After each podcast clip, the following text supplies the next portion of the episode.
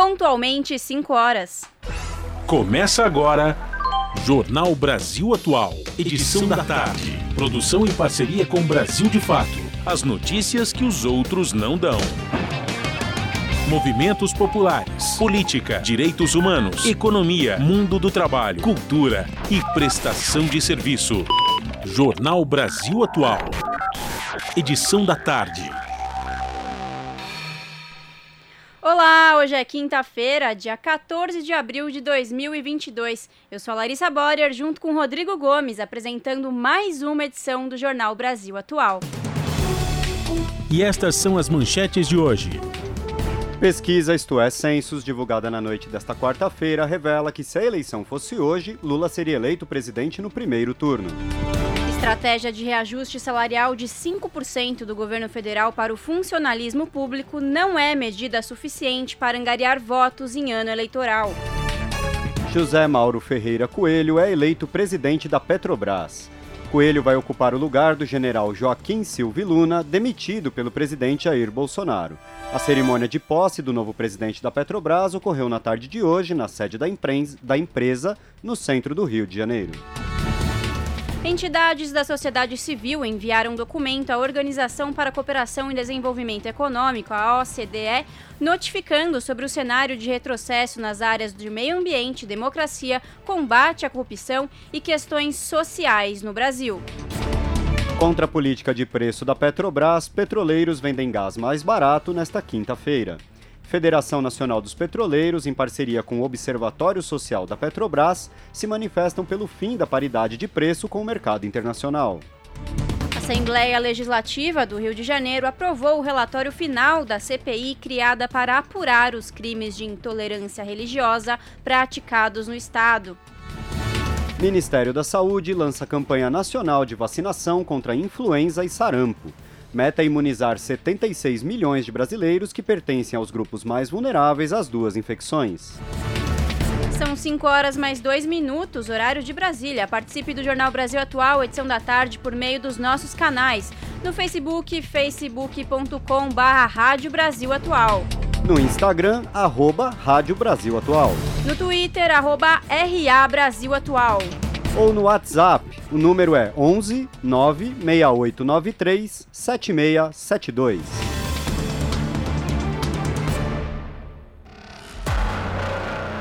Você está ouvindo? Jornal Brasil Atual, edição da tarde. Uma parceria com Brasil de Fato. Na Rádio Brasil Atual. Tempo e temperatura. Quinta-feira com dia chuvoso aqui na capital paulista. Agora 22 graus, clima mais gelado e previsão de chuva com intensidade moderada agora no final da tarde para o início da noite. Quinta-feira nebulosa também na região do ABC Paulista, agora 19 graus. Em alguns pontos chove fraco e essa chuvinha não se prolonga para o período da noite, mas aparece na madrugada. Em Sorocaba, a tarde desta quinta-feira é de sol entre nuvens, agora 22 graus na região. O clima fica ameno e há previsão de chuva rápida em pontos isolados agora no final da tarde, mas que não se estende para o período da noite. A tarde de quinta-feira na região de Mogi das Cruzes é de clima geladinho. Agora os termômetros marcam 19 graus. Previsão de chuva fraca em alguns pontos agora no final da tarde e durante a noite. Juliana Almeida, Rádio Brasil Atual na Rádio Brasil Atual. Está na hora de dar o serviço. A capital paulista tem agora 46 quilômetros de lentidão, segundo a CET. A maior concentração de lentidão está na zona sul da cidade, com 18 quilômetros. A zona norte tem 12 quilômetros. A zona oeste e o centro tem 8 quilômetros. E a zona leste ainda está sem trânsito. As regiões que acumulam maior tráfego nessa quinta-feira de pré-feriado já é a Marginal Tietê, que acumula bastante lentidão no sentido leste, e o corredor norte-sul, na região sul da cidade. O metrô, todas as linhas operam normalmente. Na CPTM também temos todas as linhas operando normalmente. E se você pretende pegar as estradas, é, vamos lembrar que hoje, né, véspera de feriado, o governo paulista indica que cerca de 4 milhões de veículos devem circular pelas rodovias do estado nesse feriado de Páscoa. O fluxo deve ser grande agora no início da noite e seguir pesado durante toda a sexta-feira, partindo principalmente da capital paulista, sentido litoral e interior. Já no domingo, com a volta do feriado, a previsão é de tráfego intenso durante todo o dia.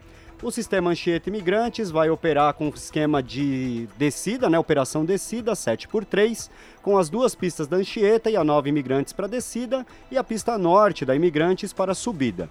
No, no domingo, o esquema se inverte.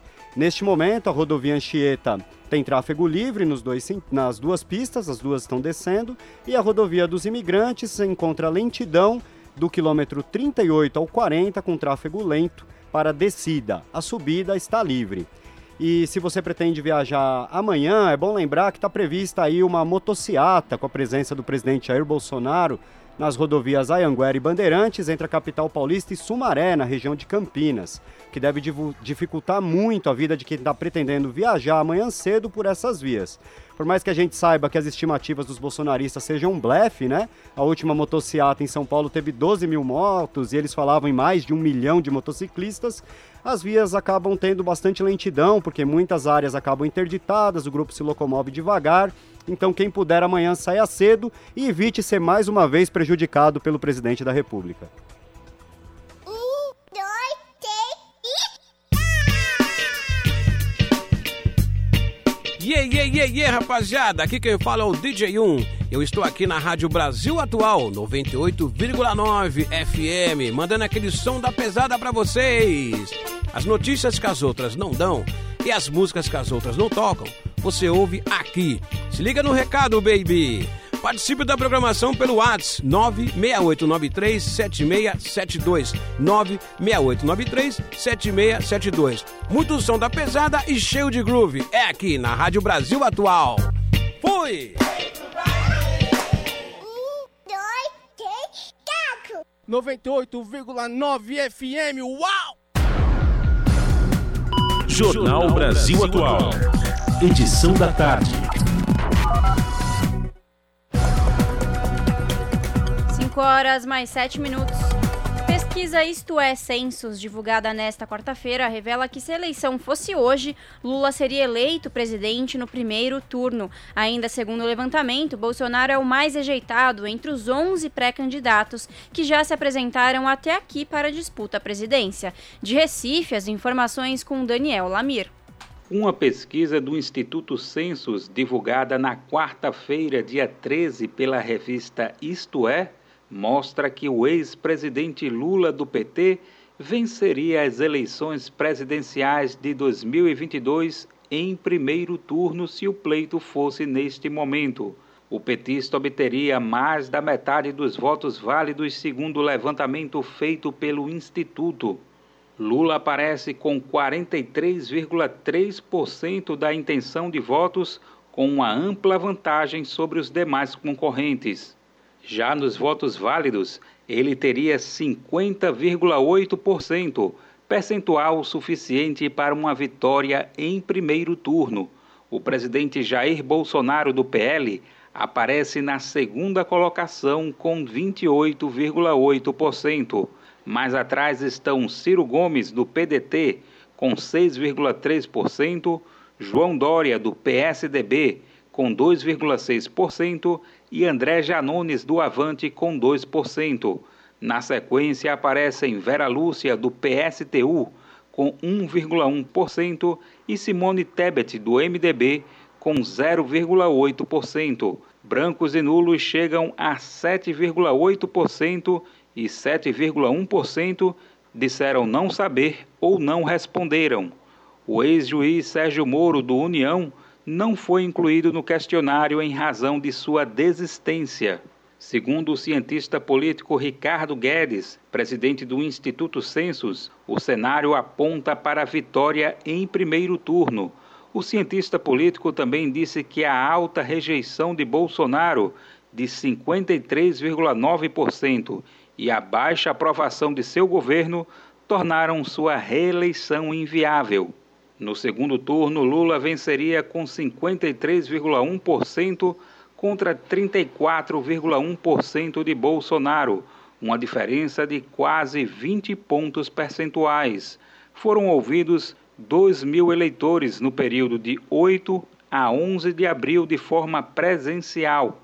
O levantamento está registrado no TSE sob o número 01631 de 2022, da Rádio Brasil de Fato, com reportagem de Lucas Rocha da revista Fórum. Locução: Daniel Lamir. 5 e 10. José Mauro Ferreira Coelho é eleito presidente da Petrobras. A cerimônia de posse do novo presidente, José Mauro Ferreira Coelho, ocorreu na tarde de hoje, na sede da empresa, no centro do Rio de Janeiro. O novo Conselho de Administração, em reunião realizada nesta quinta, elegeu o presidente para um mandato de um ano. Ele foi secretário de Petróleo, Gás Natural e Biocombustíveis do Ministério de Minas e Energia e seu nome foi indicado pelo presidente da República, Jair Bolsonaro, para substituir o general Joaquim Silva Luna. E Diretório Nacional do PT aprova a indicação do ex-governador Geraldo Alckmin como vice na chapa presidencial do ex-presidente Lula. Sigla afirma que é preciso ampliar apoio a Lula em outros setores políticos e que a coligação nacional com o PSB é importante passo. De Minas Gerais, as, in as informações com Tainá Schukel. O Diretório Nacional do PT confirmou, nesta quarta, a aprovação do nome do ex-governador Geraldo Alckmin do PSB como vice na chapa de Lula nas eleições. A legenda também aprovou a federação com o PCdoB e o PV. Com isso, as siglas se unem em um bloco que deve se apoiar nas eleições e no Congresso Nacional. A decisão foi tomada durante uma reunião no diretório da legenda. Cerca de 90 partidários estiveram presentes na sessão virtual, que também analisou e aprovou o Estatuto da Federação formado entre as siglas. Agora, a iniciativa precisa ser aprovada pelo Tribunal Superior Eleitoral. Por meio das redes sociais, a presidente do PCdoB, Luciana Santos, celebrou a união. A formação de federações foi aprovada pelo Congresso Nacional como o modelo mais rígido de coligações, extintas em 2017. Em vez de uma união momentânea nas eleições, agora as legendas que quiserem se unir deverão manter a aliança por ao menos quatro anos. Também na reunião foi aprovado o nome de Geraldo Alckmin como candidato a vice na chapa de Lula, que concorrerá nas eleições presidenciais. Apesar de manifestações contrárias ao ex-governador, ele foi aprovado por 68 votos favoráveis. Votaram contra 13 membros, com três abstenções. A aliança entre Lula e Alckmin começou a se desenhar no fim do ano passado. Em dezembro, os dois apareceram juntos num jantar em São Paulo, promovido por um grupo de advogados e juristas. No mês passado, Alckmin deu o passo mais importante para formar a chapa com Lula. Depois de 33 anos no PSDB, partido que ajudou a fundar, o ex-governador se filiou ao PSB. De Minas Gerais, da Rádio Brasil de Fato, Tainá Schukel. 5 e 12. O Palácio do Planalto impôs sigilo sobre os encontros entre o presidente Jair Bolsonaro e os pastores lobistas do Ministério da Educação. Os investigados pela Polícia Federal, Gilmar Santos e Arilton Moura, são suspeitos de pedirem propina para ajudar na liberação de recursos da pasta para prefeituras. Os religiosos negam terem praticado qualquer irregularidade.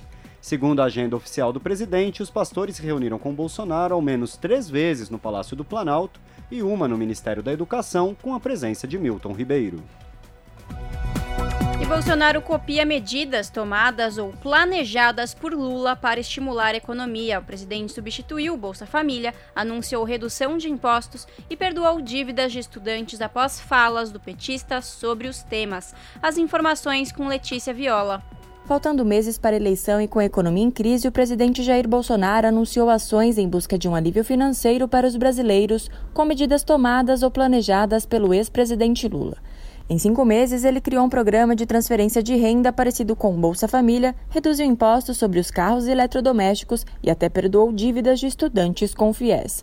Nessas ações temporárias, válidas principalmente durante o ano eleitoral, Bolsonaro já comprometeu pelo menos 40 bilhões de reais do orçamento de 2022. Segundo economistas ouvidos pelo Brasil de Fato, algumas medidas até são positivas, mas seus efeitos são limitados.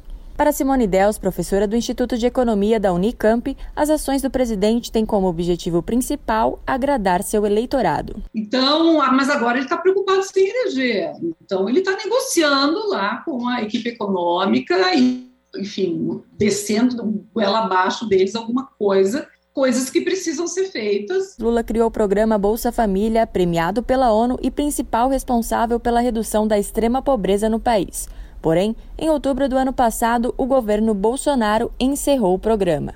Já em dezembro, o presidente sancionou a lei que criou o Auxílio Brasil, outro programa de transferência de renda, mas com pagamentos mais altos e temporários.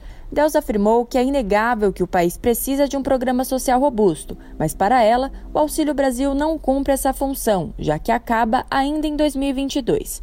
A economista e pesquisadora Lígia Toneto também criticou o caráter temporário do Auxílio Brasil, que substituiu um programa permanente, e viu motivações eleitoreiras na ação. Porque não tem nenhuma sinalização do governo Bolsonaro de que, de fato, o programa de transferência de renda é, seja efetivamente uma prioridade estratégica do governo mais do que algo conjuntural. Em março deste ano, Bolsonaro editou um decreto reduzindo em até 25% a alíquota do imposto sobre produtos industrializados, sobre eletrodomésticos e automóveis.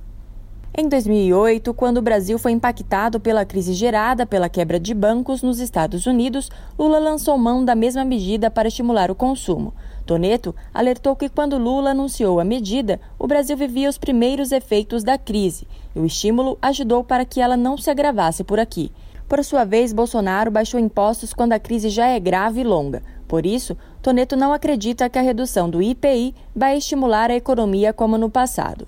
Sobre o FIES, o atual presidente anunciou o perdão das dívidas de cerca de um milhão de estudantes do ensino superior que não podiam arcar com o crédito. Lula, que lidera as pesquisas para as eleições de 2022, ainda em dezembro já falava em anistiar dívidas do FIES. Mesmo assim, Bolsonaro negou que tenha roubado a ideia. Segundo Simone Dels, o presidente deve manter seu alinhamento com o ministro Paulo Guedes caso seja reeleito. Por conta disso, se ele ganhar as eleições deste ano, é grande a chance das ideias neoliberais voltarem à pauta. De São Paulo, da Rádio Brasil de Fato, com reportagem de Vinícius Konchinski, locução Letícia Viola. 5 e 16. Abraham Weintraub, ex-ministro da Educação, afirmou que o ministro da Secretaria-Geral da Presidência, general Luiz Eduardo Ramos, é nefasto e comparou Valdemar da Costa Neto, presidente do partido de Jair Bolsonaro, ao capeta. As declarações foram dadas em uma live com o ex-chanceler Ernesto Araújo. Segundo o o governo Bolsonaro começou a perder a alma conservadora em fevereiro de 2020, quando o general Luiz Eduardo Ramos substituiu o deputado Onyx Lorenzoni na Casa Civil. Em outro trecho, o Entraub acusou Ramos de trazerem um tapete vermelho toda tigrada e crocodilagem para dentro do governo, em referência ao Centrão. E Procuradoria envia pedido de investigação contra Sérgio Moro por mudança de domicílio eleitoral. Com o objetivo de, dispu de disputar as eleições pelo União Brasil, o ex-juiz e sua esposa cadastraram um hotel da capital paulista como residência na Justiça Eleitoral. Confira mais detalhes com Lucas Weber. A Procuradoria Eleitoral de São Paulo apresentou uma notícia-crime contra Sérgio Moro, filiado do União Brasil. A medida foi tomada por conta da mudança de endereço do ex-juiz e sua esposa, a advogada Rosângela Wolff Moro, para disputarem as eleições deste ano na Câmara ou no Senado. Moro e Rosângela são paranaenses e sempre viveram no estado, mas declararam à Justiça Eleitoral mudança de domicílio para São Paulo com o objetivo de disputarem o pleito pelo estado o casal cadastrou junto à Justiça o endereço de um hotel na capital paulista. A legislação eleitoral exige que, para um candidato declarar novo domicílio eleitoral, ele deve morar no local há pelo menos três meses e comprovar vínculo com o Estado em questão. A Procuradoria Eleitoral afirma que Moro e Rosângela, ao mudarem o domicílio eleitoral para São Paulo, sem comprovar vínculo com o Estado, cometem crime tipificado no Código 289 do Código Eleitoral. Nas palavras do código, a questão trata de inscrições fraudulentas. A notícia crime enviada pela Procuradoria ao Ministério Público Eleitoral veio a partir de uma denúncia protocolada pela empresária e ativista social Roberta Luxinger. A defesa de Moro vem afirmando que ele estabeleceu vínculos políticos com São Paulo desde o ano passado, quando começou sua articulação para a eleição de 2022 e que, por isso, mudou o seu domicílio eleitoral para o Estado, usando o endereço de um hotel. De São Paulo, da Rádio Brasil de Fato, com reportagem de Ivan Longo, da revista Fórum, locução Lucas Weber. 5 e 19. Em ação sigilosa na justiça, o iFood pede que vídeo de audiência trabalhista feita por um entregador seja censurado. Juiz negou o pedido da plataforma, argumentando que documentos de processos trabalhistas têm natureza pública. Quem traz as informações é Douglas Matos. Um pedido de censura por parte do iFood à justiça foi feito em sigilo. A maior empresa de delivery do país não queria que ninguém soubesse do seu requerimento para tirar um vídeo do ar. O juiz do trabalho Eduardo Viana Xavier, no entanto, negou as solicitações. O vídeo segue disponível e o requerimento se tornou público. Publicado em março no canal do youtuber e entregador Ralph MT, o vídeo que incomodou a gigante das entregas mostra trechos da audiência de uma ação trabalhista impetrada por um entregador contra um aplicativo e a empresa terceirizada que mediava esse vínculo. Nele, o entregador de São Leopoldo, no Rio Grande do Sul, detalha como, com um contrato intermediado pela OL, operadora logística do iFood, a ED Goulart, trabalhava com carga horária, subordinação a um chefe e sujeito a penalidades caso não aceitasse corridas. A respeito da tentativa do iFood para que fosse intimado a retirar o conteúdo da internet, Ralph afirmou ao Brasil de Fato que o objetivo da empresa foi de impor censura. Leandro, nome fictício do autor da ação judicial, trabalhou para a OL Goulart entre maio de 2019 e junho de 2020 e depois de um intervalo entre março e maio de 2021. Com uma jornada fixa de trabalho de 10 horas diárias, de terça a domingo, sem direito a folgar em feriados, a remuneração de Leandro era de cerca de R$ 2.500 por mês. Alegando desconhecer o motivo, ele foi desligado da plataforma pelo seu superior, o líder OL. Com base na lei trabalhista, o juiz da primeira vara do trabalho de São Leopoldo deu, em primeira instância, ganho de causa Leandro, reconhecendo o vínculo empregatício com a empresa OL e com o iFood. O caso de Leandro está longe de ser o único. Celso Pinto, advogado que se especializou desde 2019 em processos trabalhistas contra o iFood, atualmente está com 150 ações em andamento. Dos dois processos, em todos os processos que já houve decisão, né, que está pendente de recurso ou que já foi resolvido todo o processo, todos os processos deram um ganho de causa para o motoboy, reconhecendo o vínculo. Se por um lado o entregador cumpre escalas pré-determinadas ao estilo de um trabalhador formal, por outro, ele não tem férias, folga remunerada nem salário fixo. A remuneração se dá de acordo com as corridas que faz, de forma variável, também com um valor pago por cada turno que trabalha, o chamado garantido. De forma confusa, são chamadas de OL as empresas terceirizadas contratadas pelo iFood. Para Léo Vinícius Liberato, doutor em Sociologia Política e pesquisador em Segurança e Saúde no Trabalho, o sistema OL mistura a subordinação com a ausência de direitos e proteção social. O iFood, ele, eu não vou dizer nem que ele cria, né, mas ele, ele se utiliza de, um, de uma situação dada de, de subemprego em massa, né, de uma questão, é, de, uma situação no mercado de trabalho é, em que as pessoas estão se submetendo a, a um trabalho extremamente precário, à margem da legislação, né, Acho que essa é uma questão fundamental aí para caracterizar também esse sistema jagunço, né, que fica à margem da legislação. Ou seja, o sistema OL, por que a margem da legislação? O sistema OL tem todas as características de uma relação de trabalho. É uma relação de trabalho que seria enquadrada na CLT, né?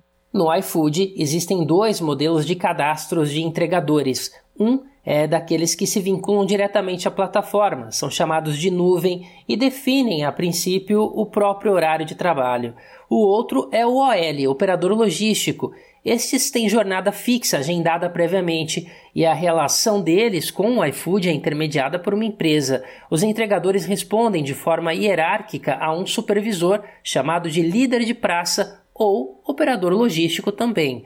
De acordo com o próprio iFood, os OLs representam 80% dos trabalhadores ativos. De São Paulo, da Rádio Brasil de Fato, com reportagem de Gabriela Moncal. Locução: Douglas Matos. 5 horas e 24 minutos. Entidades da sociedade civil enviaram um documento à Organização para a Cooperação e Desenvolvimento Econômico, a OCDE, notificando sobre o cenário de retrocesso nas áreas de meio ambiente, democracia, combate à corrupção e questões sociais. A carta pede a atuação da organização para pressionar o governo brasileiro a cumprir os compromissos estabelecidos. O texto foi assinado pela Anistia Internacional Brasil, a WWF Brasil, a o Human Rights Watch e a Transparência Internacional, que destacaram a preocupação de que o começo das discussões formais para a entrada do Brasil no bloco. O ingresso na OCDE era uma meta da diplomacia do governo de Jair Bolsonaro. Apesar do convite para dar início às discussões, negociadores apontam que países europeus, como a França, resistem em aceitar a participação do Brasil sob a presidência de Bolsonaro. Após tragédia social vivida pelos Yanomami ser detalhada em relatório, presidente da FUNAI diz que garimpeiros são tão vítimas quanto os indígenas. Marcelo Xavier culpou governos anteriores e a Venezuela pela tragédia dos Yanomami e disse que a solução é autorizar a mineração em terras indígenas. Quem traz mais informações é Lucas Weber. O presidente da FUNAI, Marcelo Xavier, afirmou que autorizar a mineração em terras indígenas é a solução para os conflitos sociais provocados pelo garimpo ilegal no país. A declaração do chefe da Fundação Nacional do Índio foi feita durante a entrevista Jovem Pan News. Perguntado sobre o cenário de fome, doenças exploração sexual na terra indígena Yanomami, Xavier afirmou que os garimpeiros trabalham em condições insalubres. Eu acho que o problema tem duas vítimas, tanto o indígena quanto o garimpeiro, porque o indígena é aliciado por uma ausência de política pública adequada e do fracasso de política indígena dos últimos 30 anos. Né? E o garimpeiro se aproveita desse vácuo para fazer a exploração. Não há nenhum tipo de exploração em área indígena que não tenha anuência de indígenas. A tragédia social vivida pelos Yanomami foi detalhada em um relatório publicado nesta semana pela Rutucara Associação Yanomami. Segundo os indígenas, o garimpo ilegal cresceu mais de 3 mil por cento desde 2016. O presidente da FUNAI disse que o problema se passa há mais de 30 anos e culpou o presidente da Venezuela e governos anteriores do Brasil. Tudo aquilo foi agora aglutinado com a crise que se passa na Venezuela, né? A Venezuela ali, as pessoas que estavam trabalhando no petróleo tiveram ali a migração para essa atividade mineral no sul do estado, no Rio Orinoco, inclusive liberado pelo seu Maduro, e que juntamente com um problema que já existe naquela região há mais de 30 anos, como eu disse, né? Criou-se uma ebulição social. Xavier enfrenta forte oposição dos indígenas.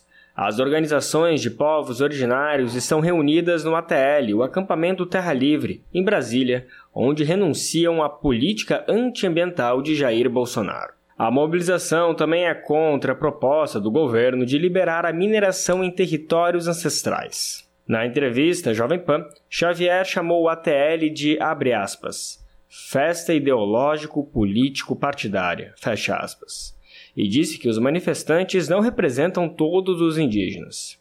Os efeitos da exploração do garimpo ilegal em território Yanomami são sentidos por 16 mil moradores de 273 comunidades, o equivalente a 56% da população total. Os casos de malária explodiram e a fome se espalhou pelo território. Mas o ouro e a cassisterita extraídos ilegalmente não são tudo. Os garimpeiros usam a fome e bebidas alcoólicas para explorar sexualmente crianças e mulheres. De acordo com o relatório, as vítimas vivem um clima permanente de terror e angústia. Os Yanomami responsabilizam principalmente a gestão Bolsonaro. Ainda segundo a Associação Rutucara, a política do atual governo é de incentivo e apoio à atividade, apesar de seu caráter ilegal. Da Rádio Brasil de Fato, com reportagem de Murilo Pajola, no Amazonas, locução Lucas Weber. 5 horas 29 minutos. Vereadores da capital paulista querem mais explicações sobre o pedido de reequilíbrio econômico feito pela vencedora da concessão do Pacaembu e apontam vários problemas no processo. A reportagem é de Rodrigo Gomes. A reunião da Comissão de Política Urbana da Câmara Municipal de São Paulo, com o representante da concessionária que venceu a licitação do Pacaembu, terminou com mais dúvidas do que explicações. Os vereadores ouviram o diretor estatutário do consórcio Alegra Pacaembu, Rafael Carneiro Bastos de Carvalho, para explicar o pedido de reequilíbrio econômico-financeiro feito à Prefeitura de São Paulo. Apenas dois anos após o início da concessão, a Alegra Pacaembu solicitou redução de 54% no valor a ser pago para a Prefeitura, aumento de 15 anos no prazo de concessão e inclusão da Praça Charles Miller no contrato. Ele apresentou como justificativa aos pleitos o período da pandemia, que impediu a realização de eventos no Pacaembu, um erro na mensuração da área de concessão e o atraso na emissão de alvarás pela Prefeitura. O impacto maior, com certeza, é o impacto da redução expressiva na área bruta locável é possível de ser construída dentro do complexo e seguido pelos impactos da pandemia, porque como era o primeiro ano de operação da concessionária, o, o, o, inicialmente o dinheiro no dia de hoje ele vale muito mais do que daqui a 35 anos. E as possibilidades que foram apresentadas à prefeitura são essas quatro: a cessão da praça, o desconto na outorga fixa, que começou com 71 depois da correção, passou a 54, aumento no prazo da concessão, que também foi reduzido, e a prorrogação do, do, dos prazos para a conclusão do plano de intervenção. O consórcio Alegra Pacaembu é formado pela Progem, Projetos, Gerenciamento e Engenharia, e a Savona, Fundo de Investimento e Participações. Eles venceram a licitação em 2019 com uma proposta de pagar pouco mais de 111 milhões de reais em outorga pelo uso do espaço do estádio e do ginásio. A concessão do Pacaembu foi uma das bandeiras de campanha do ex-governador e pré-candidato à presidência João Dória, do PSDB, e foi levada a cabo no governo de Bruno Covas, do mesmo partido. Os vereadores, no entanto, apontaram que há diversas questões a serem esclarecidas e pediram uma nova reunião com Carvalho. O presidente da Comissão de Política Urbana, vereador Paulo Frange, do PTB, destacou que foi criada uma possibilidade de a concessionária fazer transferência de potencial construtivo que ela não puder usar no Pacaembu e que isso não foi aprovado na Câmara Municipal. É, esse tema é, nós temos que aprofundar, ele é bastante extenso, tem uma série de perguntas aqui. Uhum. Minha sugestão é que a gente aprove aqui é, uma, um, um novo convite, até porque tem muitas perguntas que não tem situação. Uma delas, por exemplo, para nossa surpresa, a transferência de potencial construtivo vocês podem utilizar como concessionária. Isso, quando nós aprovamos aqui a lei, eu não me lembro desse assunto, ou passou batido, ou não vimos. Na lei, a gente não aprovou a possibilidade de a concessionária fazer transferência de potencial construtivo de um bem tombado a informação que eu liguei para a secretaria agora há pouco é de que tem sim, vocês podem utilizar o direito e que foi feito por decreto, o que, na nossa opinião, está equivocado.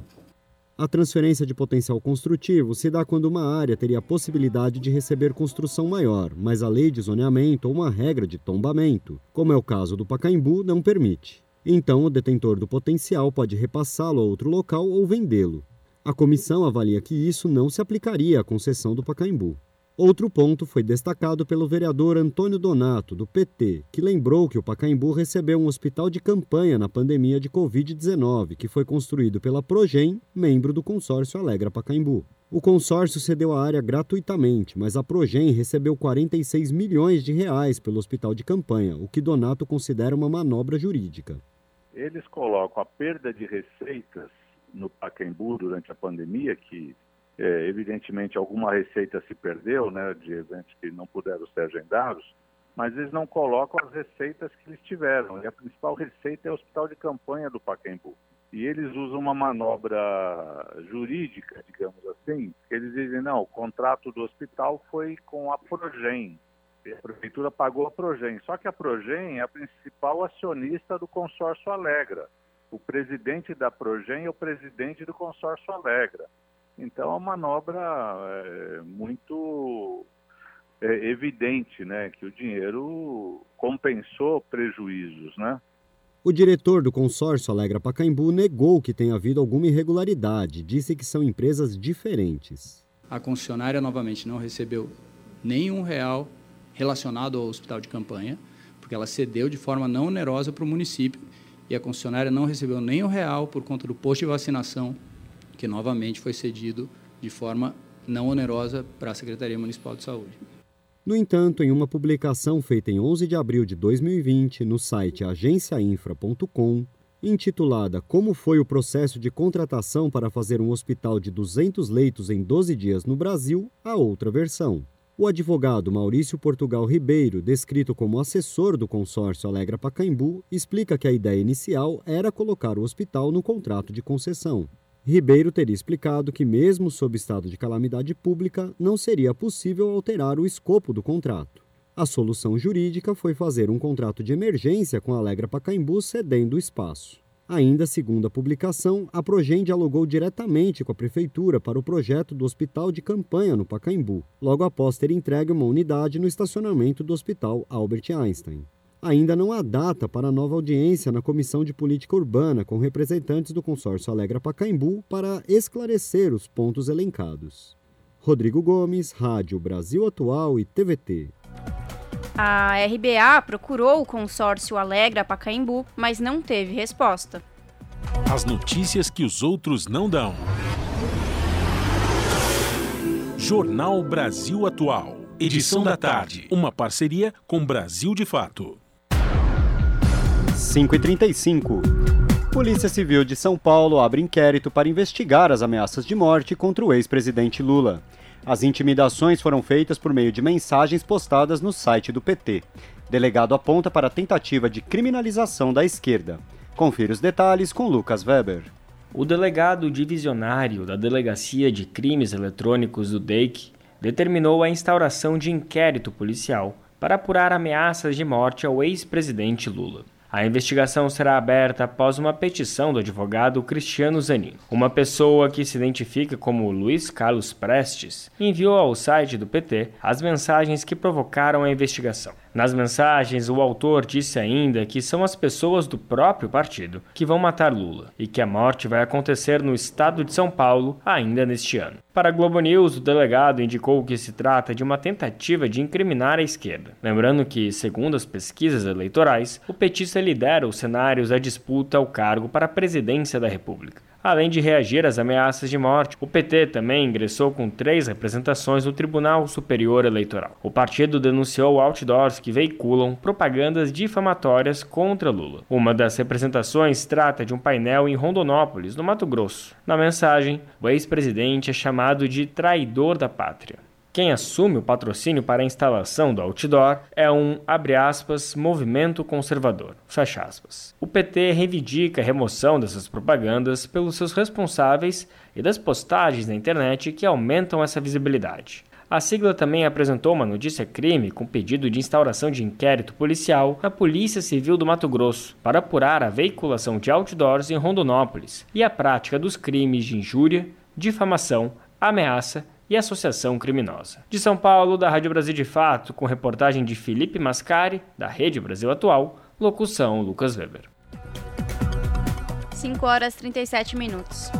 A Assembleia Legislativa do Rio de Janeiro aprovou o relatório final da CPI criada para apurar os crimes de intolerância religiosa praticados no Estado. O texto entregue nesta quarta-feira pelo relator Atila Nunes, do MDB, tem 35 recomendações a órgãos públicos. Da Rádio Nacional no Rio de Janeiro, Cristiane Ribeiro a Assembleia Legislativa do Rio aprovou o relatório final da Comissão Parlamentar de Inquérito instaurada para apurar os crimes de intolerância religiosa praticadas no Estado. O texto entregue nesta quarta-feira pelo relator Atila Nunes, do MDB, tem 35 recomendações a órgãos públicos, dentre elas que a Polícia Civil e o Ministério Público incluam na investigação ou na denúncia o líder religioso, quando houver indícios de sua participação como mentor ou coautor do crime. A comissão também propõe a implementação de projetos educacionais nas escolas da rede estadual para conscientização e combate do preconceito religioso, bem como a inclusão na grade extracurricular do curso de formação dos agentes da Polícia Civil, com treinamento em relação ao atendimento das pessoas vítimas de preconceito religioso. O deputado Atila Nunes enfatizou que este relatório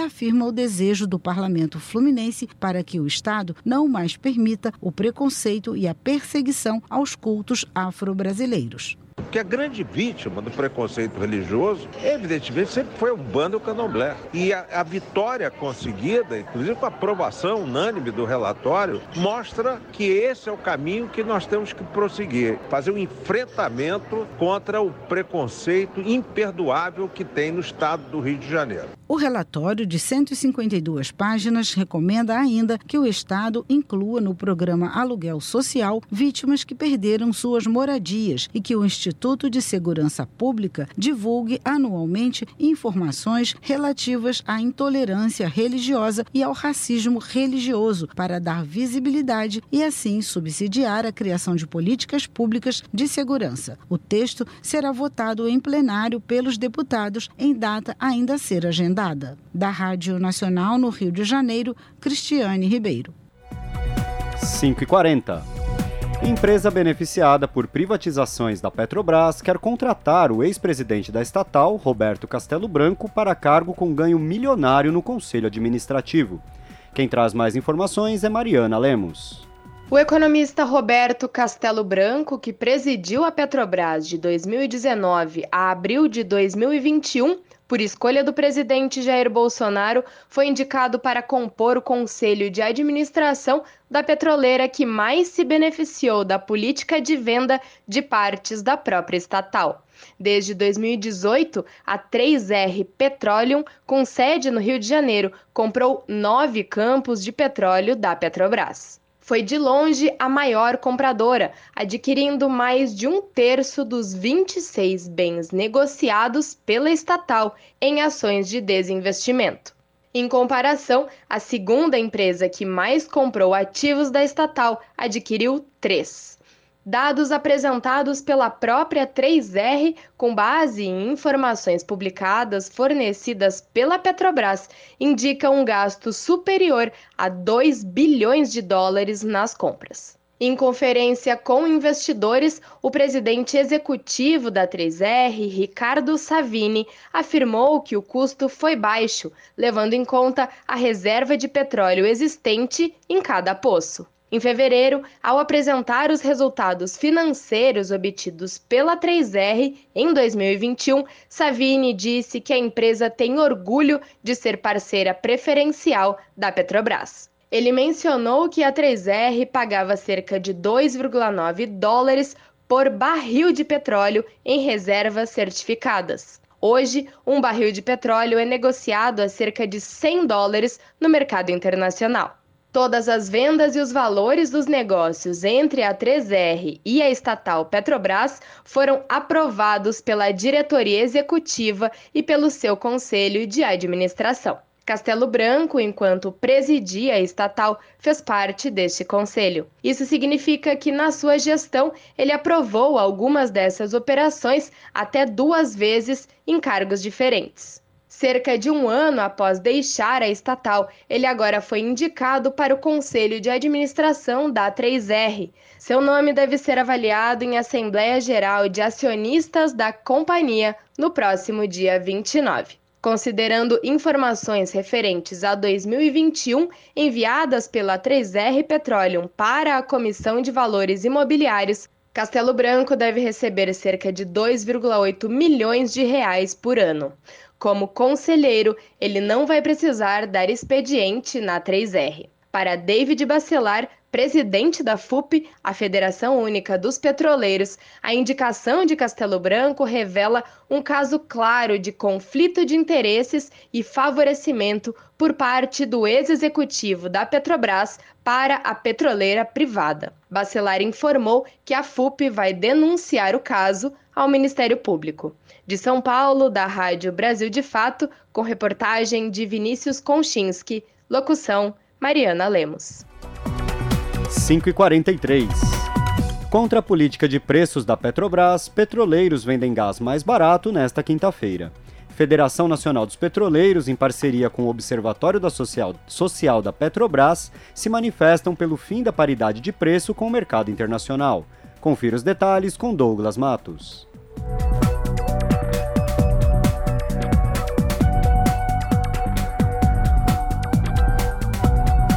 A FNP, Federação Nacional dos Petroleiros, irá vender botijões de gás com desconto em seis localidades do país, em protesto para demonstrar quanto a paridade de preços com o mercado internacional adotada pela Petrobras impacta na vida dos brasileiros. A entidade, em parceria com o Observatório Social da Petrobras, vai colocar à venda 850 botijões com 13 quilos de gás a 73 reais nesta quinta-feira. Essa ação vai ocorrer nas cidades de São José dos Campos, Cubatão e São Sebastião, em São Paulo, no Rio de Janeiro, em Maceió e Manaus. O valor, segundo o Instituto Brasileiro de Estudos Políticos e Sociais, seria suficiente para que a estatal cobrisse os seus próprios custos e de distribuidores e revendedores e ainda mantivesse lucro. O preço do botijão no ato desta quinta-feira deve sair até 51% mais barato do que o vendido regularmente no país. De acordo com o último levantamento divulgado pela Agência Nacional do Petróleo, a ANP, referente à semana de 3 a 9 de abril, o botijão era vendido até 150 reais em alguns municípios de Santa Catarina, Mato Grosso, Rondônia e Pará. O secretário-geral da FNP, Adaedson Costa, disse que o custo é mais alto justamente porque a estatal pratica a política de preços de paridade de importação, chamado PPI, que faz com que os combustíveis sejam vendidos no Brasil como se fossem produto importado. Segundo o petroleiro, isso é uma contradição porque o país já produz cerca de 80% de todo o combustível consumido em território nacional e apenas 20% vem de fora. Outra entidade de trabalhadores da Petrobras, a FUP, Federação Única dos Petroleiros, também se manifestou contra a paridade internacional. Pelas redes sociais, a entidade lançou uma campanha para abrasileirar o preço dos combustíveis. A FUP lamentou ainda a morte de Angélica Rodrigues, de 26 anos, que sofreu graves queimaduras ao se ver obrigada a cozinhar com álcool por conta do alto preço do botijão de gás. Desde a implantação do PPI em outubro de 2016, ainda no governo de Michel Temer, o gás de cozinha subiu 349%, segundo a FUP. Só durante o governo Bolsonaro, o gás já subiu 132%, a gasolina, por sua vez, outros 155% e o diesel 143%. Da Rádio Brasil de Fato, com reportagem da redação em Curitiba, no Paraná. Locução: Douglas Matos. Ministério da Cidadania anunciou nesta quinta-feira que o valor do auxílio gás será de 51 reais em abril. O valor é um real menor que o de fevereiro e equivale a menos da metade do valor de um botijão de gás de 13 quilos em 25 estados e no Distrito Federal. O benefício, o benefício será pago para mais de 5 milhões de famílias, no valor total de 275 milhões de reais. Ainda segundo o Ministério da Cidadania, o valor do benefício é de no mínimo 50% da média do preço nacional do botijão de 13 quilos nos seis meses anteriores ao pagamento. Neste ano, os pagamentos são feitos nos meses pares, nas mesmas datas das parcelas do Auxílio Brasil, que se baseiam no final do número da inscrição social, o NIS. Os primeiros a receber são os beneficiários que possuem o número 1 como o último dígito da inscrição social. 5h47. O PT irá propor a revogação da reforma trabalhista no programa da federação partidária que formará com PV e PCdoB. Documento preliminar indicava a revisão da legislação trabalhista e foi alterado após as discussões no encontro do Diretório Nacional da sigla nesta quarta-feira. As informações com Mariana Lemos. O PT vai propor a revogação da reforma trabalhista no programa da federação partidária que formará juntamente com o PV e com o PCdoB. A decisão foi tomada em reunião do Diretório Nacional da sigla, realizada na tarde desta quarta-feira, dia 13, em São Paulo. Um documento sobre o tema indicava o termo revisão da reforma trabalhista que foi alterado após as discussões no encontro desta quarta-feira. A opção pela palavra revogação teve apoio de todas as correntes do partido. Para que o tema entre no programa de governo de Lula. No entanto, as siglas que compõem a federação devem estar de acordo. A decisão petista foi tomada durante reunião que também aprovou por 68 votos a 16 a indicação do nome do ex-governador Geraldo Alckmin, do PSB, para compor a chapa de Lula como vice-presidente.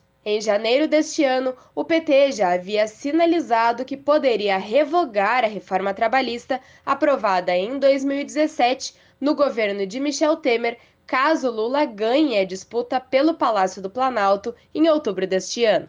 A reforma entrou em vigor poucos meses após a queda da presidenta Dilma Rousseff, do PT, em agosto de 2016. As normas retiraram uma série de direitos trabalhistas e precarizaram as relações de trabalho em todo o país. Como resultado, não houve aumento de empregos, o que era o principal argumento utilizado pelos defensores da reforma. A reforma trabalhista alterou diversas normas da CLT e mexeu em questões como trabalho temporário e terceirização, FGTS e custeio da Seguridade Social. Para revogar a medida, é necessária a aprovação de uma nova lei no Congresso Nacional ou a publicação de uma medida provisória com aval do Congresso. De São Paulo, da Rádio Brasil de Fato, com reportagem de Paulo Motorim. Locução: Mariana Lemos. E o nosso contato agora é com o Paulo Donizete, que é editor-chefe do portal da Rede Brasil Atual, redebrasilatual.com.br. Olá, PD, é um prazer falar contigo. Oi, Juliana. Boa tarde, um prazer é meu. E agora o PD vai trazer os destaques do portal da Rede Brasil Atual para os nossos é. ouvintes. Então, é, ô, Juliana, é o governo que vai apresentar esse ano para todo o funcionalismo uma proposta de reajuste de 5% é, a partir do mês de julho. É, né? O governo terminou o ano falando em concentrar os reajustes nas carreiras militares, né, e causou o, lixo. É, o que acontece agora é que está fazendo uma proposta de reajuste que é muito distante daquilo que espera todo o funcionalismo em vez de desagradar só uma parte, agora ele vai desagradar o funcionalismo inteiro. Isso é um, uma realidade, né? É, acumulada no governo Bolsonaro, por exemplo, ela já ultrapassa muito a taxa dos 20%, né? que é a, quatro vezes mais do que a proposta apresentada. Então, do ponto de vista da, da, da, da satisfação né, do trabalhador do serviço público, 5% de reajuste é uma injustiça, né? é uma injustiça grande que continua sendo perpetuada e que provavelmente é, não vai conseguir o Bolsonaro com esse intuito é, é, dar essa base de, de, eleitores que chega na casa de, de pessoas. Então, é, é, isso é um aspecto. Um segundo aspecto disso é que o governo havia previsto né, quando elaborou a peça orçamentária é, deste ano, foi feito em meados do ano passado, o governo viu mais do que 1,7 bilhão de, de reais para pagar, para gastar com reajuste dos servidores. É, no entanto, essa, essa aí vai custar, segundo as contas que o, que o governo divulgou, aí coisa de 6,3 bilhões. É. Então, é, existe aí, além de cometer do lado, do lado do trabalhador, do lado da gestão pública, existe uma incompetência, né? existe um desastre, uma grande barbeiragem. Você quer promover, né? quando você tem política de reajuste, quando você tem política de valorização, você tem política de, de ouvir né, os representantes dos trabalhadores para se chegar a bom termo, né, coisas que caibam no orçamento que, e que pratiquem justiça trabalhista, você faz planejamento. Né? Então você deveria ter colocado lá no orçamento, é, quando elaborou o orçamento no ano passado, um, um, valor mais, mais correto, mais realista para praticar um reajuste salarial. Então o governo mostra que não tem né, condições de dialogar e de satisfazer o, o funcionalismo público e não tem condições de fazer um planejamento orçamentário condizente com a é, incompetência de um lado e, e injustiça do outro lado. É, essas medidas, como você disse, né, de reajuste em ano eleitoral, elas são estratégicas para agariar votos, mas acaba não angariando tantos votos assim do funcionarismo público, né, PD? É, então, porque é muito tempo de, de maus tratos, digamos assim, né? É muito tempo de, de, de, de omissão, é, são quatro anos sem ouvir, sem dialogar, sem chamar os representantes para conversar e sem promover reajuste nenhum. É, a mesma coisa acontece com a, a, tabela de alíquotas do imposto de renda, né? Esse imposto de renda que, gente, que os trabalhadores têm descontado no Lerite e que, e que também serve de referência para declarar a renda que você ganhou no ano passado, no ano anterior. Né? Então, a tabela de imposto de renda era uma promessa de campanha do Bolsonaro fazer a correção né, da tabela do imposto de renda, né? reajustar os, os valores para que as pessoas, à medida em que vão tendo reajustes salariais, elas não percam o imposto de renda. Isso vem acontecendo há, de, há cinco anos, não tem um reajuste. O último reajuste da tabela de imposto de renda foi do governo Dilma, né, em 2015.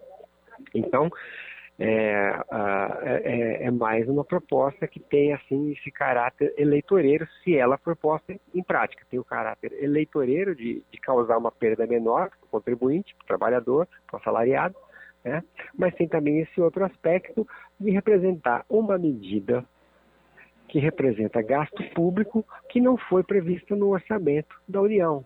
Né? Então, o governo está abandonando o planejamento orçamentário que já era ruim né, com o objetivo de reduzir, então, tentar pelo menos é, chegar ao segundo turno da eleição em outubro. É, o Bolsonaro prometeu um pacote de maldades e cumpriu um pacote de maldades, né? Sem nenhum favorecimento para o trabalhador durante esses quatro anos. Vamos esperar que alguma coisa mude desse ano, né, PD? É um pacote de maldades misturado com um pacote de mentiras, né? Um apelido de bondade. Verdade. E a matéria completa a gente acompanha no portal da Rede Brasil Atual, redebrasilatual.com.br, né, PD?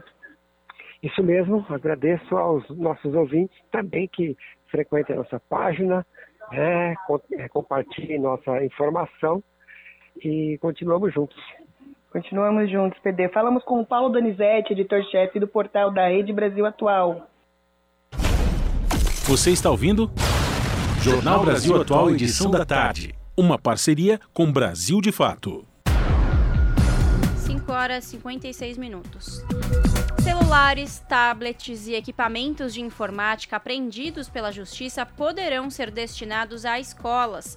É o que diz projeto de lei aprovado pela Comissão de Segurança Pública e que seguiu para votação na Comissão de Educação. Reportagem Bruno Lourenço.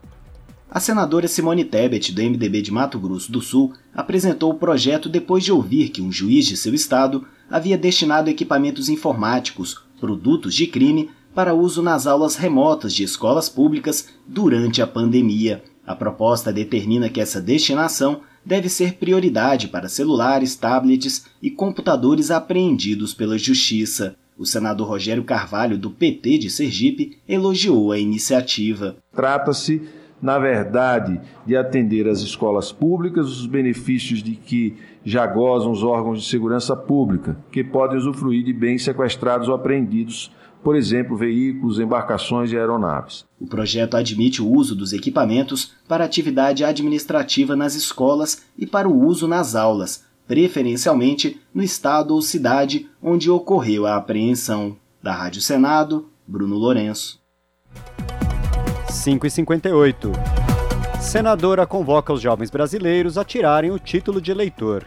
Segundo a Justiça Eleitoral, adolescentes de 16 e 17 anos têm até o dia 4 de maio para solicitar o documento. A reportagem é de Carol Teixeira. O voto para jovens entre 16 e 17 anos é facultativo. E o Tribunal Superior Eleitoral lançou a campanha Jovem Eleitor para incentivar os que ainda não completaram a maioridade a votar pela primeira vez.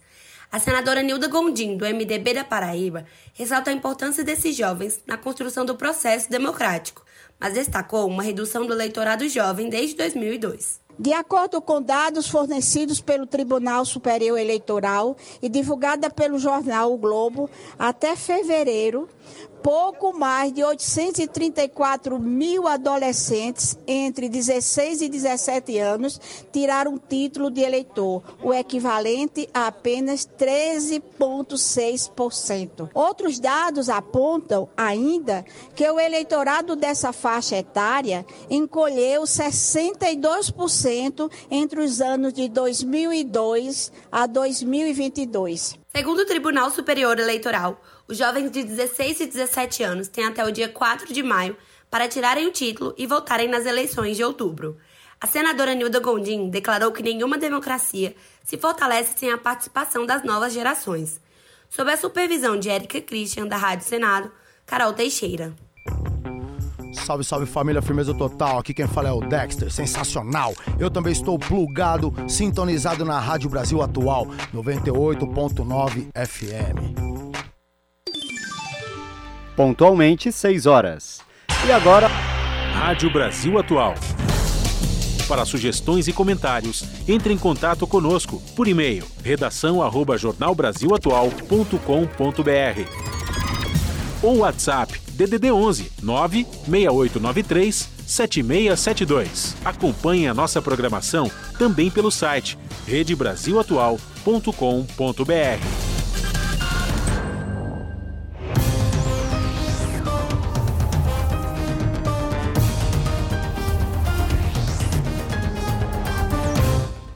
E agora vamos falar com Ana Flávia Quitério, apresentadora do seu jornal, que começa logo mais às 19 horas na TVT, canal digital 44.1. Ana, boa noite. Olá, Lares e Rodrigo, uma excelente tarde a vocês e a todos os ouvintes da Rádio Brasil Atual.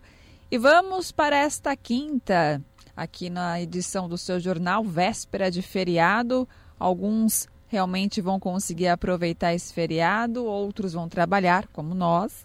Mas bora lá então ver o que, que, vai, o que, que vamos ter no jornal hoje.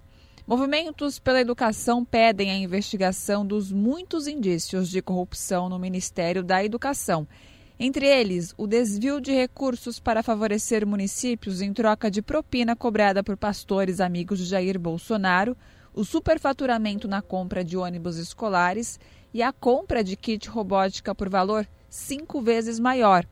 A repórter Daiane Ponte ela conversou com estudantes e trabalhadores da educação sobre a campanha que eles estão fazendo para cobrar a instauração de uma comissão parlamentar de inquérito. Outro assunto hoje no seu jornal é, a, é sobre a Confederação Nacional dos Trabalhadores Rurais, Agricultores e Agricultoras Familiares, a CONTAG, que lançou uma campanha para incentivar a juventude do campo a votar. Entre os temas da eleição que estão no radar do jovem rural está a agricultura familiar, a preservação e recuperação do meio ambiente e também a geração de trabalho e renda. Uma iniciativa muito importante, principalmente agora em ano eleitoral. E para encerrar os destaques, um relatório da Comissão Extraordinária de Direitos Humanos da Câmara Municipal de São Paulo mostra a situação precaríssima de abrigos de acolhida da população em situação de rua os problemas vão da falta de vagas a riscos graves às pessoas. Para vocês terem uma ideia, em um dos dormitórios, a cama tinha fezes, né? sem contar outros animais peçonhentos também que acabam ficando no local e isso leva em muito risco à saúde dessas pessoas. A repórter Daiane Ponte traz todos os detalhes na sua reportagem. Bom, além dessas, outras matérias completas vocês conferem comigo pontualmente às sete da noite no seu jornal. Não deixem de assistir, hein? Bom programa, Lares e Rodrigo. Um beijão grande para todo mundo e eu aguardo vocês. Até lá. Jornal Brasil Atual, edição da tarde. Uma parceria com Brasil de Fato. 6 horas mais 3 minutos. Ministério da Saúde lançou a campanha nacional de vacinação contra a influenza e sarampo. A meta é imunizar 76 milhões de brasileiros que pertencem aos grupos mais vulneráveis às duas infecções. A vacinação contra o sarampo está disponível para crianças de 6 meses e menores de 5 anos, além dos profissionais de saúde e nascidos a partir de 1960. Já o imunizante contra o vírus influenza, causador da gripe, pode ser aplicado em idosos maiores de 60 anos de idade e em trabalhadores da saúde. Em São Paulo também acontece a vacinação contra poliomielite. Estão aptas as crianças menores de 5 anos sem histórico vacinal ou com esquema vacinal incompleto. Viajantes, imigrantes e refugiados de países endêmicos ou em surto também podem receber o imunizante. As doses são oferecidas gratuitamente pelo Sistema Único de Saúde, o SUS. E os casos de síndrome respiratória aguda grave em crianças de 0 a 4 anos de idade já representam 50% das internações hospitalares causadas pelo coronavírus em todo o Brasil. Da Rádio Nacional, no Rio de Janeiro, Cristiane Ribeiro. Os casos de síndrome respiratória aguda grave em crianças de 0 a 4 anos de idade mantêm ascensão significativa em diversos estados desde o mês de fevereiro e já representam 50% das internações hospitalares decorrentes do coronavírus em todo o país. No entanto, a curva de casos indica a possível formação de um platô, isto é, um quadro de estabilização dos níveis altos. O alerta consta na última edição do boletim boletim Infogripe da Fundação Oswaldo Cruz, divulgado nesta quarta-feira. O pesquisador e coordenador do Infogripe, Marcelo Gomes, salientou que dos 4.500 novos casos semanais registrados na população em geral, cerca de 2.200 estão associados aos pequenos de 0 a 4 anos. Todas essas internações e mortes por problemas respiratórios que a gente vê no nosso país na última semana, cerca de 50% delas são associadas exclusivamente a essa faixa etária de 0 a 4 anos. Então é importante a gente ainda, especialmente quem é, tem interação com, com crianças, né, seja por ter filhos pequenos, por estar de alguma forma envolvido né, em ambientes de ensino, importante a gente manter os cuidados e para a população em geral, aquela coisa, né? Transporte público, usa máscara. Isso vai fazer com que esses vírus tenham mais dificuldade de chegar nas nossas crianças. A análise indica ainda que os casos graves de infecções respiratórias no grupo de 5 a 11 anos de idade, principalmente pelo coronavírus, já dão sinais de redução em alguns estados e que em todas as faixas etárias o cenário de estabilidade está em um patamar bem baixo em todo o país. A síndrome respiratória é uma complicação associada muitas vezes ao agravamento de alguma infecção viral. O paciente pode apresentar desconforto respiratório e queda no nível de saturação de oxigênio, entre outros sintomas. O novo boletim reúne dados da semana epidemiológica que vai do dia 3 ao dia 9 de abril. O levantamento leva em conta notificações registradas no sistema de informação mantido pelo Ministério da Saúde e alimentado por estados e municípios. Da Rádio Nacional no Rio de Janeiro, Cristiane Ribeiro. 6 horas mais 7 minutos. O plenário aprovou o projeto da Câmara que trata da bula digital de medicamentos. O consumidor poderá acessar as informações sobre os remédios por meio de QR Code. Reportagem de Regina Pinheiro. A proposta define que a embalagem do medicamento terá um QR Code que vai direcionar o consumidor para a bula digital do remédio. A leitura do QR Code pode ser feita com a utilização do aparelho celular. A bula digital deve conter, no mínimo, o conteúdo completo e atualizado, idêntico ao da bula impressa, formato que facilite a leitura e a compreensão e a possibilidade de conversão do texto em áudio ou vídeo a partir do uso de aplicativo adequado. As bulas deverão ser hospedadas em links autorizados pelo órgão de vigilância sanitária federal. A inclusão de informações em formato digital não substituirá a necessidade da sua apresentação também em formato de bula impressa, mas a autoridade sanitária poderá definir quais medicamentos terão apenas um formato de bula. Para o relator Nelsinho Trade, do PSD de Mato Grosso do Sul, a bula digital pode trazer informações mais detalhadas. Uma versão digital da bula pode conter mais detalhes sendo mais explicativa, além de permitir o emprego de recursos multimídia, que trarão acessibilidade às pessoas com deficiência e de possibilitar a economia de papel. O acesso será fácil e viabilizado pela leitura do sistema QR Code, tecnologia que já faz parte do cotidiano das pessoas em virtude da popularização dos smartphones. Contudo, a manutenção da obrigatoriedade de disponibilização da bula impressa também evita que pessoas sem acesso à internet fiquem sem as informações nela constantes.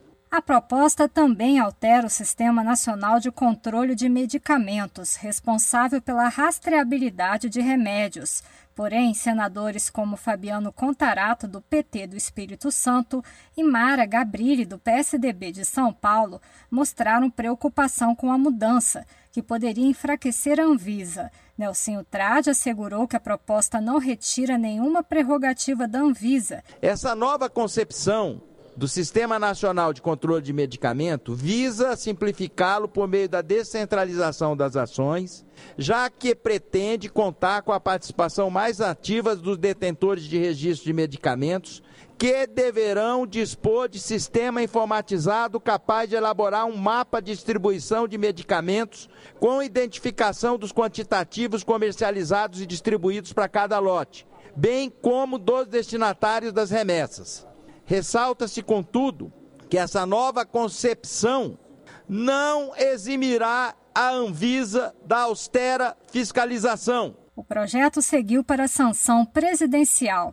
Da Rádio Senado, Regina Pinheiro. 6 e 10. Dose única da vacina contra o HPV oferece proteção eficaz contra o câncer. Grupo Estratégico Consultivo de Especialistas em Imunização avaliou evidências dos últimos anos sobre a dose única em comparação com duas ou mais aplicações. Da ONU News em Nova York, Mônica Grayley. Uma equipe conselheira da Organização Mundial da Saúde, a OMS, afirma que o câncer de colo de útero pode ser prevenido com apenas uma dose da vacina contra o HPV ou papiloma vírus humano.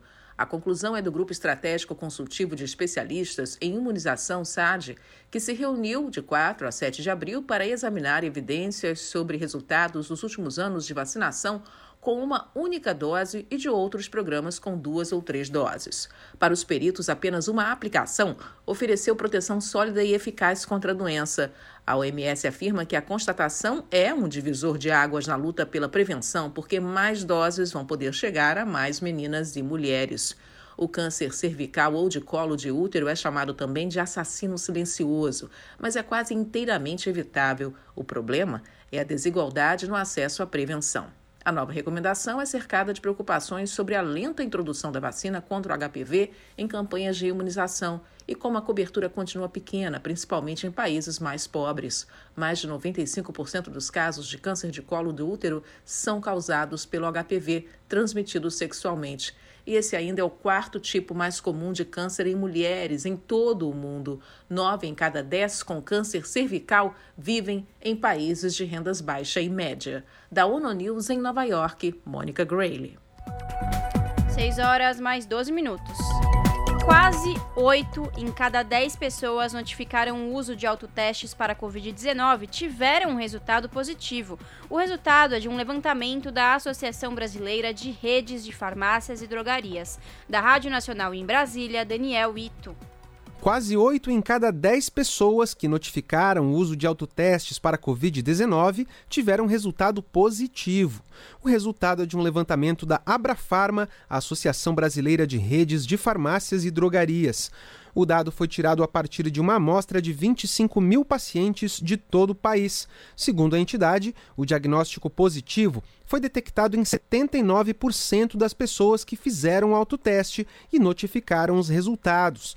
A Abrafarma ressaltou que esse índice não representa o universo da população brasileira, mas apenas das pessoas que enviaram voluntariamente os resultados. O diretor executivo da entidade, Sérgio Mena Barreto, explicou que os autotestes costumam ser utilizados pelos pacientes de Covid-19 para acompanhar a evolução da doença no próprio corpo. Uma pessoa muitas vezes já foi detectada com a Covid-19 e compra o autoteste para certificar-se é, de que estará tudo bem, ou seja, após alguns dias ela vai testando e vai descobrindo em que momento aquele teste dá negativo. Ou seja, o nosso entendimento é que o teste tem atendido ao propósito para o qual ele foi criado, né, que é justamente esse autocontrole, esse cuidado que temos que ter com todos que estão ao redor, com família, com pessoas que trabalham conosco. O estado em que houve mais notificações de diagnóstico positivo nos autotestes de Covid-19 foi o Rio de Janeiro, com 96%, seguido de Santa Catarina, com 91%, e do Ceará, com 88% de resultados positivos notificados. Da Rádio Nacional em Brasília, Daniel Ito. Esse é o Jornal Brasil Atual, edição da tarde. Uma parceria com Brasil de Fato. 6 e 14. O Ministério da Defesa da Rússia afirmou nesta quinta-feira que os tripulantes do Moskva, o carro-chefe da frota do país no Mar Negro e símbolo do poder naval russo, foram retirados e que as chamas que tomaram conta do navio já foram controladas. O episódio é mais um fato que ilustra a guerra de narrativas entre Moscou e Kiev. Enquanto a defesa russa afirma que o incêndio foi causado após a munição ali transportada explodir, por razões desconhecidas, militares da Ucrânia dizem ter atingido o navio com um míssil Neptune, de fabricação nacional. Enquanto isso, intensificam-se os ataques na porção leste do território ucraniano e na fronteira do país com a Rússia. A vice-primeira-ministra da Ucrânia disse que uma nova troca de prisioneiros foi acertada com a Rússia e que, ao todo, 30 ucranianos seriam libertados nesta quinta-feira. Entre os. Entre os envolvidos no acerto estão cinco oficiais e 17 soldados, além de oito civis. Na tarde desta quinta-feira, o presidente ucraniano Volodymyr Zelensky propôs trocar o empresário Viktor Medvedchuk, aliado de Vladimir Putin, por ucranianos presos na Rússia. Nesta quarta-feira, o Kremlin descartou a proposta. Invasão na Rússia na Ucrânia completa 50 dias em cenário de impasse nas negociações de paz e perspectiva de novos combates. Do Rio de Janeiro, as informações com o repórter Ser Sergei Monin. A guerra na Ucrânia já ultrapassa um mês e meio e as perspectivas de um acordo de paz parecem mais distantes do que quando começaram os ataques de Moscou contra o país vizinho em 24 de fevereiro. No fim de março, foi realizada uma rodada de negociações entre os dois países em Istambul, com avanços na busca pela resolução do conflito. Mas em seguida, massacres de civis na Ucrânia abalaram os esforços pelo fim da guerra. O presidente russo Vladimir Putin afirmou na última terça-feira, 12 de abril, que o lado ucraniano se distanciou dos acordos alcançados em Istambul e as negociações voltaram a um impasse. Fui informado ontem à noite que o lado ucraniano novamente mudou algo. Ainda não conheço essas mudanças, mas essa inconsistência em pontos fundamentais cria certas dificuldades para chegar a acordos finais, aceitáveis para todos na via das negociações. E até que isso não aconteça, a operação militar continuará até que seja totalmente concluída e as tarefas que foram definidas no início desta operação sejam cumpridas. Os objetivos iniciais da operação militar, anunciados pelo presidente russo, eram a desmilitarização e a desnazificação da Ucrânia, bem como a libertação dos habitantes das autoproclamadas repúblicas populares de Donetsk e Lugansk. À medida que os confrontos foram avançando, o Kremlin mudou a retórica sobre os objetivos do conflito, ao passo que anunciou um recuo das tropas dos arredores de Kiev, concentrando as operações militares em Donbass. É o que afirma o cientista político Oleg Ignatov. É muito claro que os objetivos mudaram, e isso é claro a todos. No objetivo inicial da Rússia, Putin contava que a operação militar acabaria rápido. A Rússia não achou que isso seria uma guerra. Eles consideravam que, assim que as tropas russas aparecessem nos primeiros dias nos arredores de Kiev, Zelensky iria se assustar e o governo fugiria de Kiev. Depois disso, a Rússia aparentemente planejava colocar algum governo em Kiev e mudar o regime.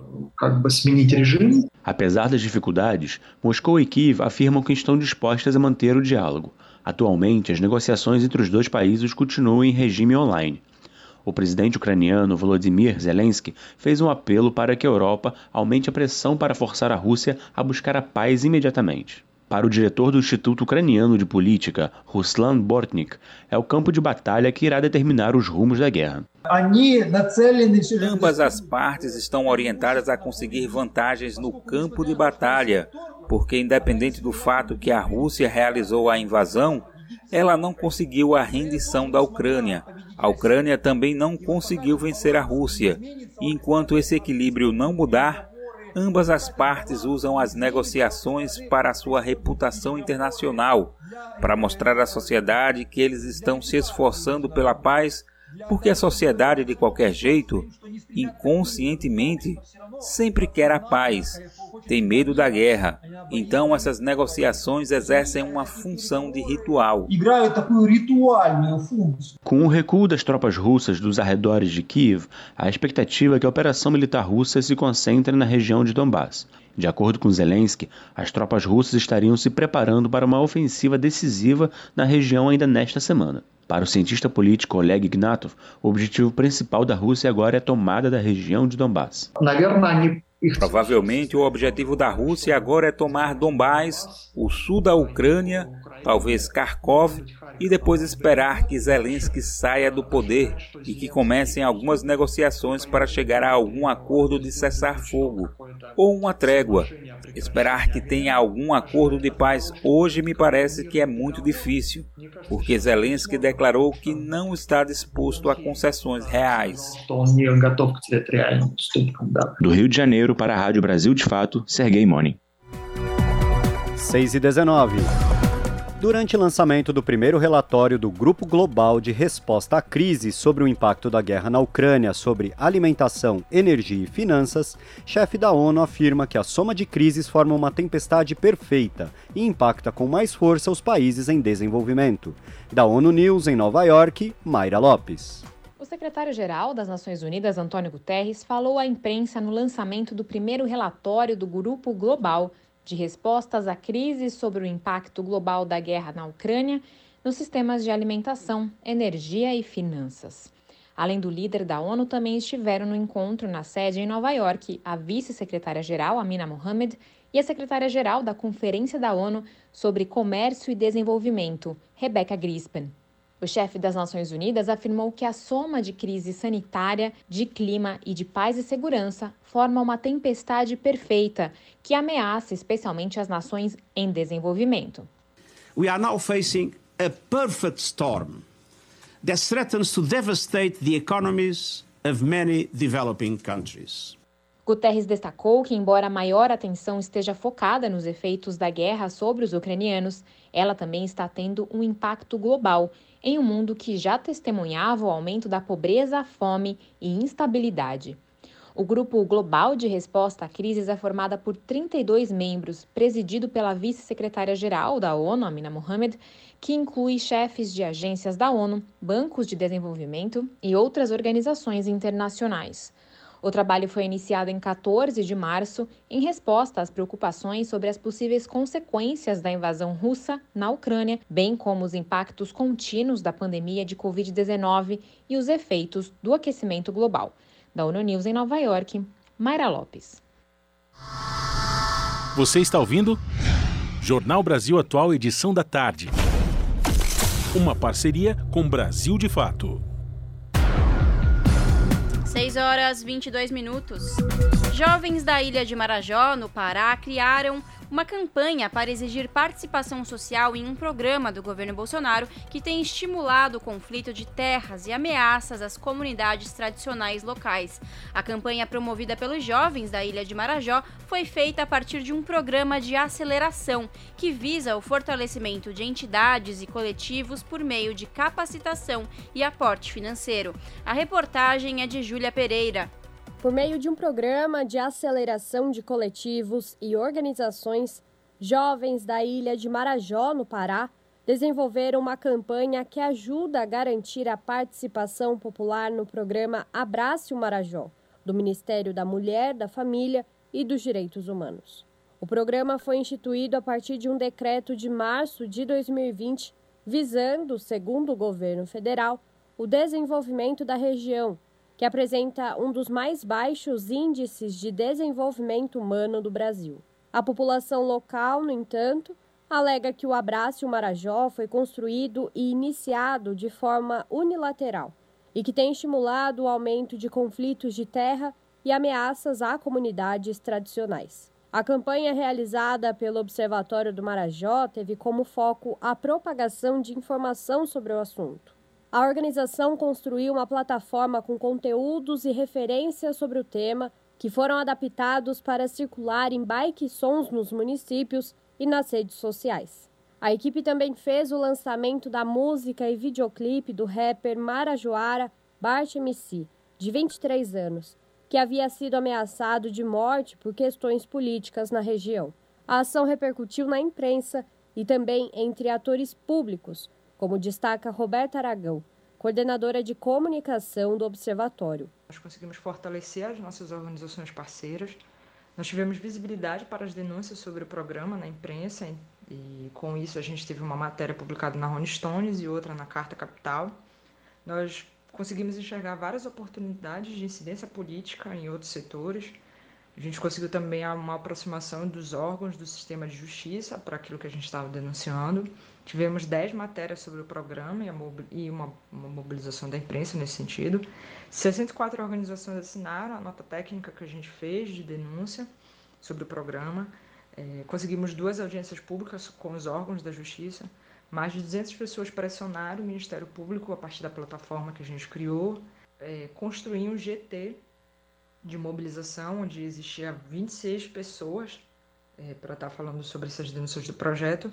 E tivemos algumas ações de ativação é, dentro das nossas redes sociais e, ações locais. Né? A campanha realizada pelo Observatório do Marajó foi possível devido a um programa de inovação e aceleração na região amazônica criado pelo Laboratório de Clima da Purpose, uma organização que cria soluções de impacto social.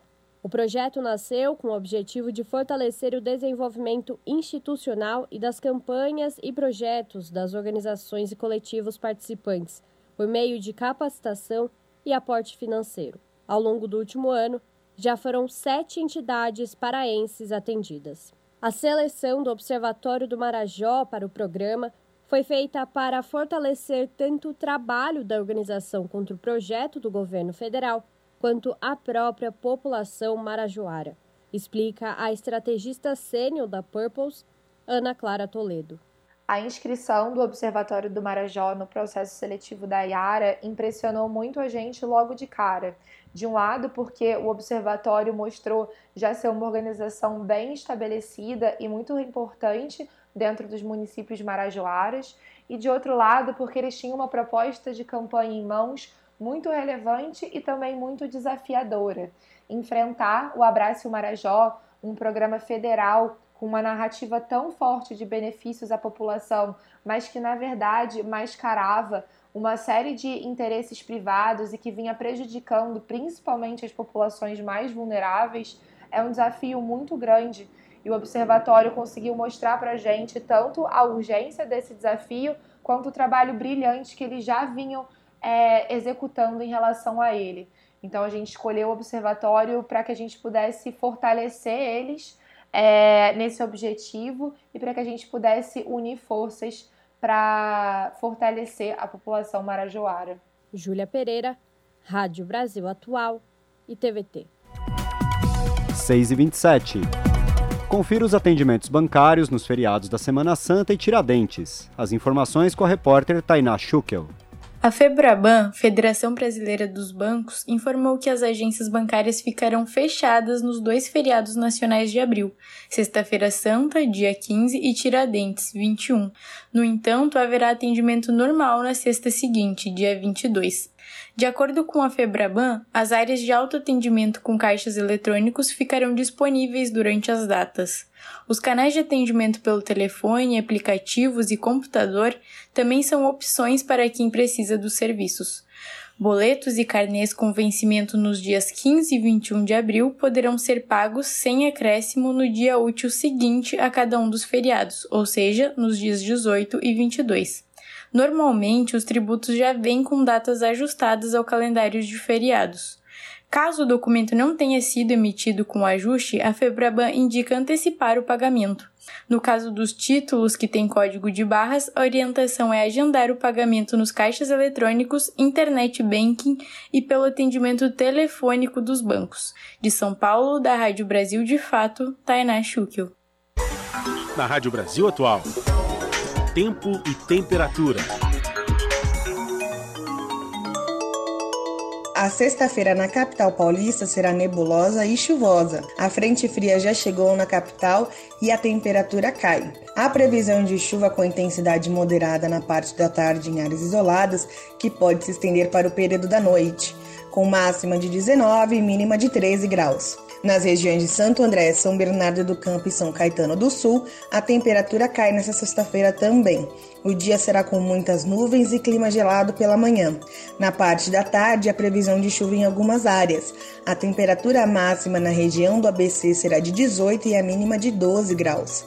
Em Sorocaba, sexta-feira, a previsão é de sol entre nuvens pela manhã e temperatura um pouco mais baixa. Pode chover em alguns pontos em áreas isoladas, chuva rápida que não se prolonga durante o dia. A temperatura máxima em Sorocaba é de 23 e a mínima de 13 graus. Em Mogi das Cruzes, a sexta-feira será de dia nublado e temperatura mais baixa. O dia será com muitas nuvens e previsão de chuva a qualquer hora do dia, com máxima de 16 e mínima de 11 graus. Juliana Almeida, Rádio Brasil Atual. E a gente termina aqui mais uma edição do Jornal Brasil Atual, que teve trabalhos técnicos de Fábio Balbini, produção de Juliana Almeida e Letícia Holanda, com a minha apresentação Larissa Borer e de Rodrigo Gomes. Vocês ficam agora com Papo com Zé Trajano e logo mais na TVT, o seu jornal, com Ana Flávia Quitério. A gente volta amanhã a partir das 5 da tarde. Tchau!